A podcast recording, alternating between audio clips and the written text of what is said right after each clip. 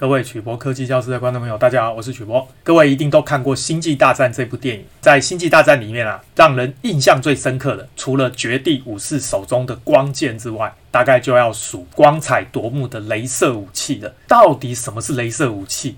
镭射武器真的只有在科幻电影吗？事实上啊，人类现在已经实现镭射武器的量产喽。今天的题目就是《星际大战》镭射武器成真。什么是镭射？高能量光纤镭射的原理是什么？首先呢、我们跟大家介绍镭射的定义跟原理，再来跟大家谈一谈什么是能量激发 （pumping） 跟共振放大 （resonance）。再来，我们简单说明光激发光 （PL） 跟电激发光 （EL）。再来，我们跟大家简单介绍光纤镭射 （fiber laser） 的原理，什么是高能量的镭射 （HEL）。最后，跟大家介绍全球首发以色列最新的镭射防空武器。将提前在今年服役。今天我们的资料呢，主要来自于 Alan 曾发表在《科技新报》，全球首发以色列最新雷射防空武器将提前于今年服役。再来呢，我们的资料取自于 Fujikura 的公司网站，还有 Rheinmetall 放在 YouTube 的影片。首先呢，我们介绍雷射的定义。雷射这个字，Laser，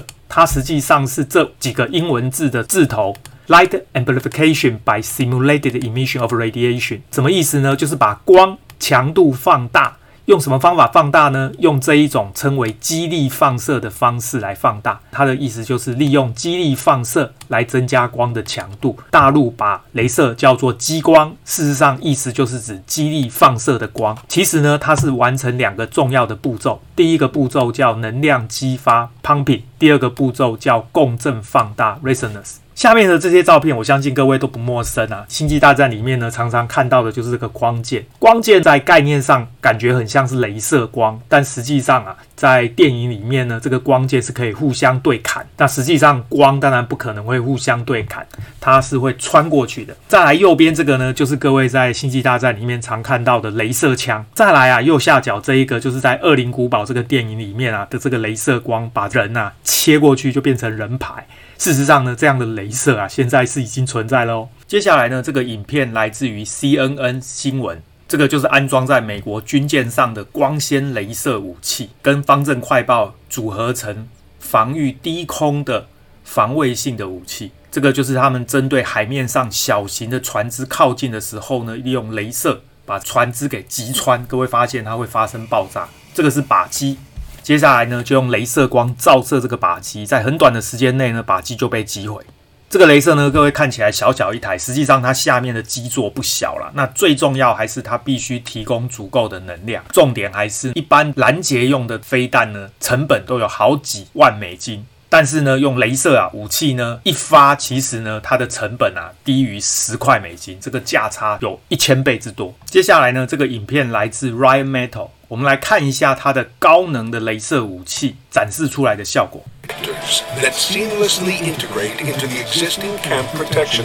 可以呢整合到现有的这个防卫系统里面。New laser effectors are highly effective versus RAM and LSS targets, and are very economical in terms of logistic cost. Attack. Insurgents have launched mortars against your camp.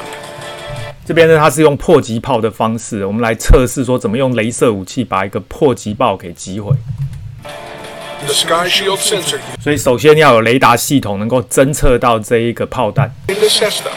Guide the laser effectors to the most threatening one.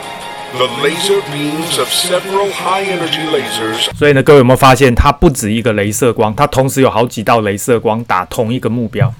Superimposed onto the target, heating it up to a point where it detonates mid-air.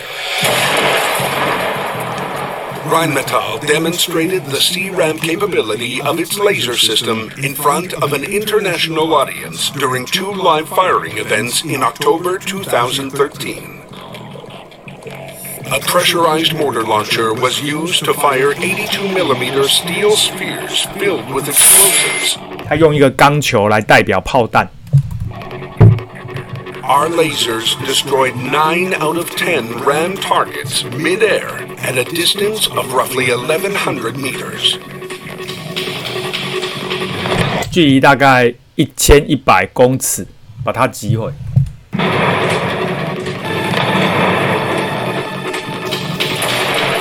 各位看到金属会被击穿。Mission accomplished. Your last mission: protect an international port of vital economic importance against aerial attacks.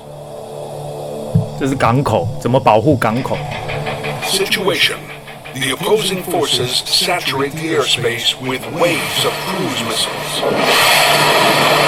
这是低空的飞弹。Your means: A complete GBAT task force with added laser effectors. 各位发现呢，在港口呢，必须布置非常多台的镭射，配合这个雷达系统。The Rheinmetall beam superimposing technology allows the beams of multiple lasers to be constantly adjusted, focused, and overlaying each other on a target. 所以有很多雷射光呢，是打在同一个目标上。To be multiplied indefinitely. This is key for swiftly destroying a multitude of targets with pinpoint precision. During a live demonstration in 2012, Rheinmetall verified their scalable laser energy approach by cutting through a 15mm steel girdle at a distance of 1,000 meters. 所以你看哦，金属可以被溶解成这样哦，所以这个雷射光很强。By superimposing the beams of five 10 kilowatt lasers. 有没有？它这边是一万瓦的雷射而已哦。 事实上，这个一万瓦雷射，这是十年前的事了。现在都是三万瓦起跳。Attack. Three cruise missiles are heading for the vital asset you're protecting. The fire control unit identifies and tracks the intruders. The laser effectors are pointed to the most threatening attacker and proceed to eliminate one target after the other. 雷达系统搜寻到这个低空飞过来的。导弹呢，接下来就用镭射光聚焦在这个导弹上，把它击毁。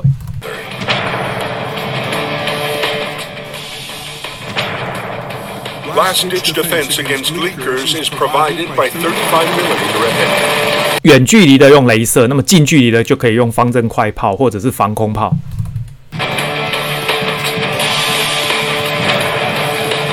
能量激发 pumping，它是指外加能量，可以是光能或电能，来激发掺杂原子里面的电子呢，由内层能阶跳到外层能阶。我们来看这个例子，原子核正六十八，这个是耳原子，外面呢有六十八颗电子，这个我们称为内层能阶。外面呢空的这一个圈圈呢，称为外层能阶。科学家呢习惯啊画上面虚线的部分呢放大，放大之后呢。用一条线代表内层能阶，用一条线代表外层能阶。正常的情况呢，所有的电子都在内层能阶。当我们外加能量，光能或电能，激发电子从内层能阶跳到外层能阶，也就是从下面跳到上面，从下面跳到上面。当电子啊从外层能阶跳回内层能阶的时候啊。就把能量用光的形式放出来，这个我们就称为能量激发。所以呢，我们看下面这个图，正常的状况呢，六十八颗电子都在内层能阶，所以内层能阶填满电子。那么外层能阶正常是空的。当我给它一个激发光或激发电的时候呢，其中一颗电子呢就从内层能阶跳到外层能阶，同时啊，从外层能阶呢调回内层能阶之后呢，就会放射出光，就称为 pumping。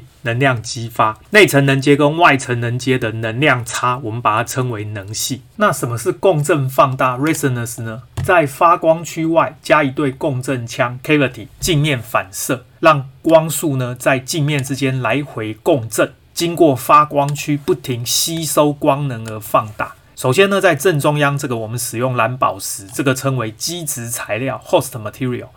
在蓝宝石里面掺杂碳原子，这个称为活性材料 （active material）。记得真正发光的实际上是碳原子。那么我们对碳原子呢照射一个光源，碳原子吸光之后，电子就会从内层能阶跳到外层能阶。当电子从外层能接落回内层能接的时候呢，它就会放出这个光。同时呢，利用左边的反射镜跟右边的反射镜，让这个镭射光呢来回不停的反射，那么吸收中间的能量，共振。产生放大的效果。左边的反射镜是百分之百反射，那么右边的反射镜呢？假设它是百分之九十反射，百分之十穿透，这个时候啊，就会有镭射光从右边的反射镜射出来。记得中间这个蓝宝石里面掺杂钛原子这一个东西呢，可以让镭射光不停地放大，所以呢，我们把它称为增益介质，称为 gain media。各位记得“增益”这个字呢，意思就是放大的意思。接下来，我们利用半导体镭射来说明电机发光 （E.L.，Electron Luminescence）。那么，首先呢，这是一个半导体，譬如说生化镓，记得一定要用化合物半导体，可以发光的。上下用两个金属电极连接到电池，电池的电动跟电子流出来之后呢，在半导体里面让电子从价电带跳到导电带。当电子从导电带落回价电带的时候，就会发光。同时呢，利用左右两个反射镜，左边的反射镜是百分之百反射，右边的反射镜是百分之九十反射，百分之十穿透。这个时候呢，镭射光在里面不停来回共振，吸收能量。最后呢，放大从右边穿透出来，这个就称为电机发光半导体镭射。目前呢、要产生高能量的方法是使用光纤镭射，所以呢，所有的镭射武器目前都是使用光纤镭射。那什么是光纤呢？我们简单介绍一下，石英它的折射率比空气还要大。各位注意，这个石英呢，我们把它抽成细丝，大概直径是一百二十五微米，比我们的头发一百微米再粗一点点。正中央这个呢是折射率比较大的区域，旁边呢折射率变得比较小，越外面呢折射率越小。特别记得的是，光的特性呢是会在折射率大的地方前进，光呢会在正中央，这个我们把它称为纤核核心的地方前进。旁边这两个呢是把光呢。包在里面的这个我们称为 cladding 先壳，正中央的这一个核心里面呢，除了石英之外，还必须掺杂我们希望它发光的原子。所以呢，在这个例子里面呢，中间的这个石英呢是基质材料，不会发光。真正会发光的是它掺杂的这一个材料，这个材料呢称为活性材料。光呢在这个活性材料里面一边前进，一边呢就可以吸收能量放大。这个呢就是光纤雷射的原理。所以呢，要让光纤雷射发光的方法很简单。首先呢，这个光纤的正中央呢是纤核核心，这个核心的部分呢，除了有石英之外，还必须添加我们想要发光的那一种材料。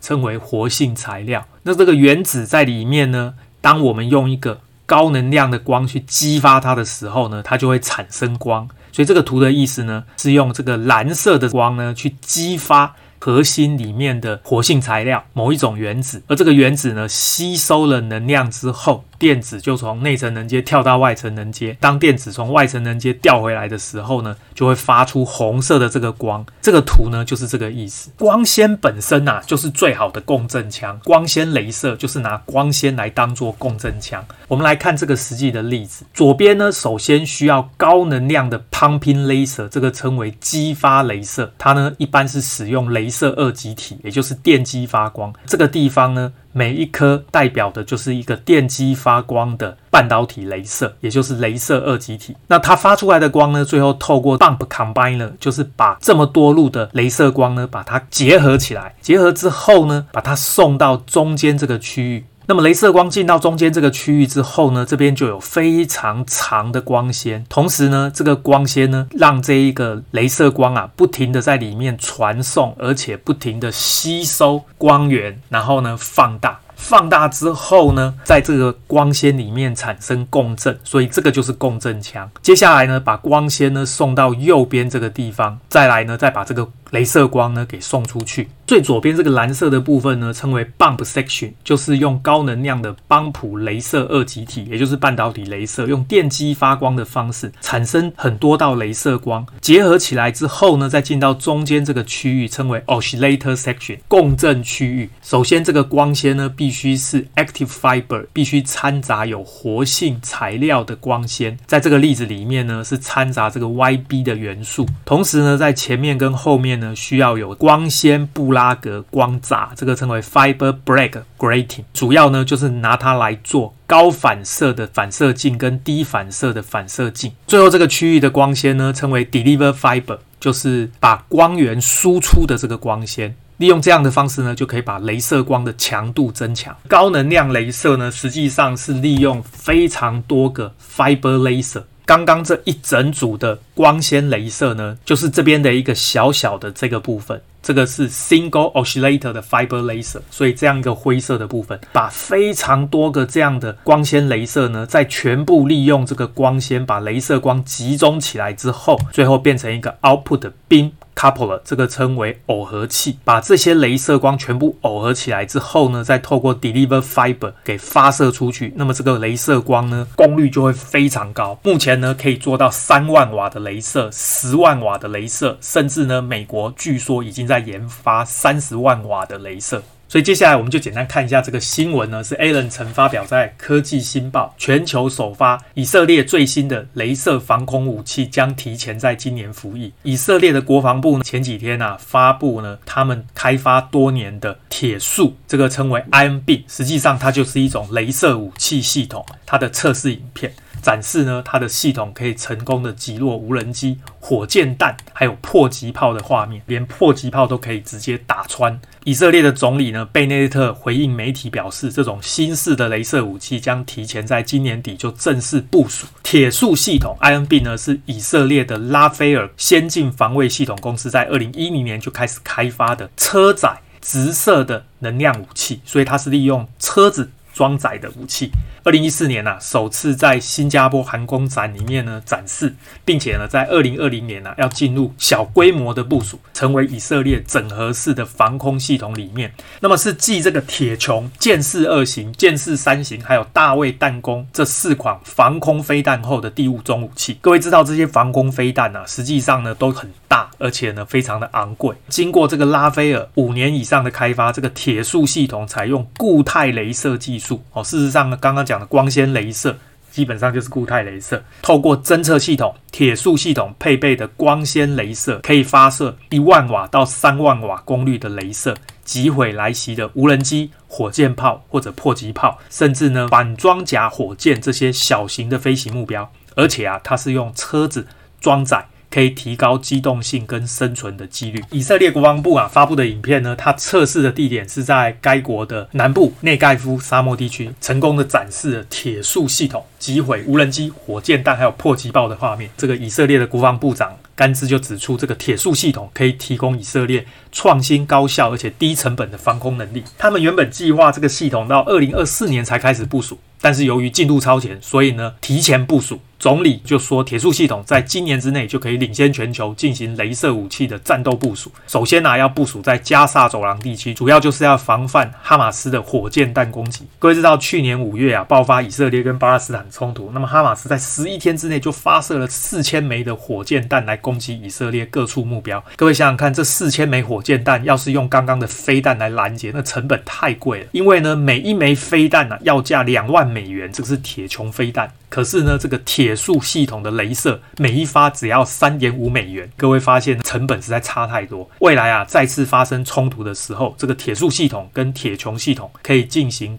高低空的搭配来降低防卫成本。那么，由于镭射武器受限于物理条件，所以天气不好的时候效率就会变差。主要就是因为呢，下雨天啊，或者是视线不佳的时候啊，镭射光会被散射，效果就会变差。因此呢，拉斐尔公司跟以色列国防部接下来目标开发空射版的铁树系统。让镭射武器啊在使用上更有弹性，意思应该说就是希望能够在空中发射，而不一定是要在地面发射。最好我们简单做一个结论：镭射武器呢，已经不再是科幻小说里面的情节，而是真正啊已经量产的东西。目前呢、啊，美国已经开发出来的包含三万瓦的光纤镭射。还有十万瓦的光纤镭射都已经量产。那么三万瓦的光纤镭射主要是针对小型的目标，譬如说飞弹啊，或者是无人机。十万瓦的光纤镭射呢，理论上是可以直接击落战斗机这种大型的物件。据说啊，美国目前已经在开发三十万瓦真正高能量的光纤镭射。我相信啊，假以时日，光纤镭射的能量呢，密度会越来越高。